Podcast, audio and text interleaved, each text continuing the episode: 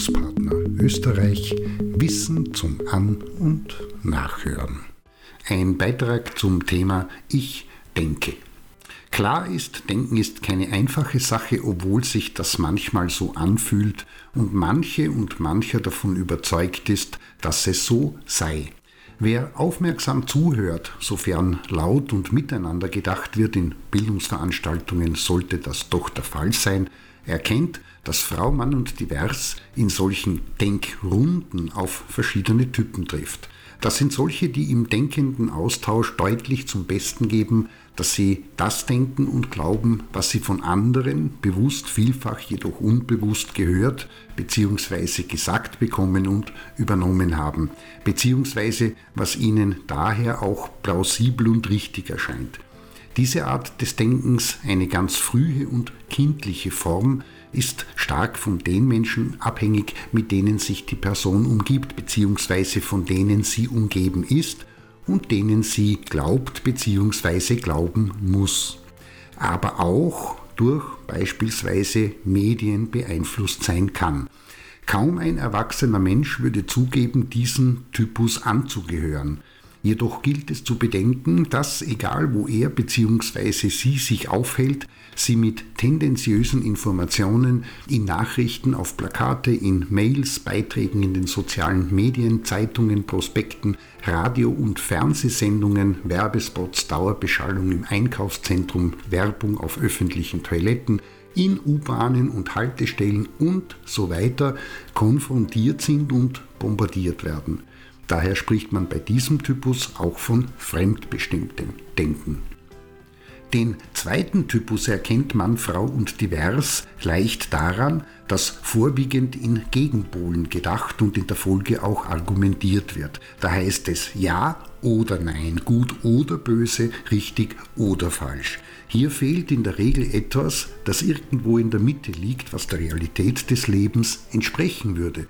Und gleichzeitig werden das fällt in den Bereich der Denkfehler, Informationen oder daraus abgeleitete Konsequenzen, die nicht in das eigene Denkvorstellungs- und oder Weltbild passen, einfach ausgeblendet, für nicht existent und unwahr erklärt. Da heißt es dann, ich sehe das anders, also kann deine Sicht und Denkweise nicht richtig sein.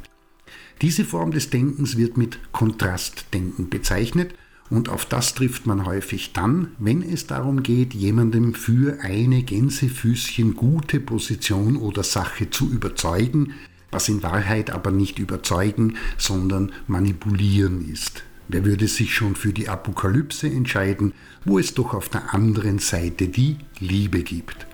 Beim dritten Typus kann nachvollzogen und in der Argumentation, also dem lauten Denken, auch deutlich gehört werden, dass beim Nachdenken die Informationen reflektiert, hinterfragt und auf zumindest mögliche Vor- und Nachteile gegeneinander abgewogen werden. Und nicht nur das, hier geht es auch darum, dass die Quellen wie auch der Wahrheitsgehalt der Informationen eine Rolle spielt, abgeklopft und überprüft wird. Das heißt, es wird nicht nur die Information selbst genau in den Fokus genommen und analysiert, sondern auch das eigene bestehende Wissen dazu kritisch betrachtet, heißt, es wird Selbstreflexion in den Nachdenkprozess mit aufgenommen. Bei dieser Form wird von reflektierendem Denken gesprochen. Das ist aber noch nicht alles.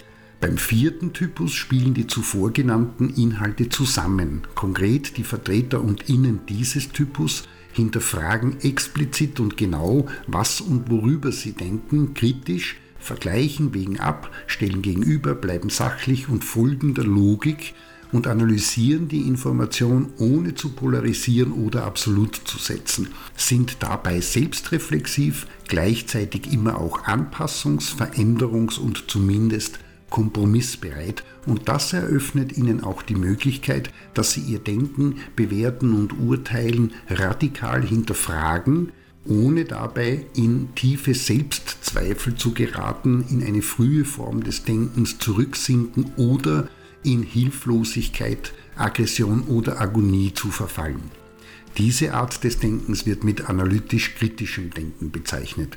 Und dieses ist es auch, das vor allem bei konstruktiv denkenden und lösungsorientierten Menschen beobachtet werden kann. In diesem Sinne darüber fremdbestimmtem, kontrastreflektierendem und analytisch kritischem Denken könnte Frau Mann und Divers nachdenken, vielleicht auch laut und miteinander, und mit ein wenig Aufrichtigkeit zu sich selbst müsste es möglich sein, sich einzuschätzen, den Status zu erheben und daraus abzuleiten, was an persönlicher Entwicklung wichtig und notwendig ist. Für die professionelle Vermittlungs- und Bildungsarbeit in jedem Fall eine ganz wichtige Aufgabe.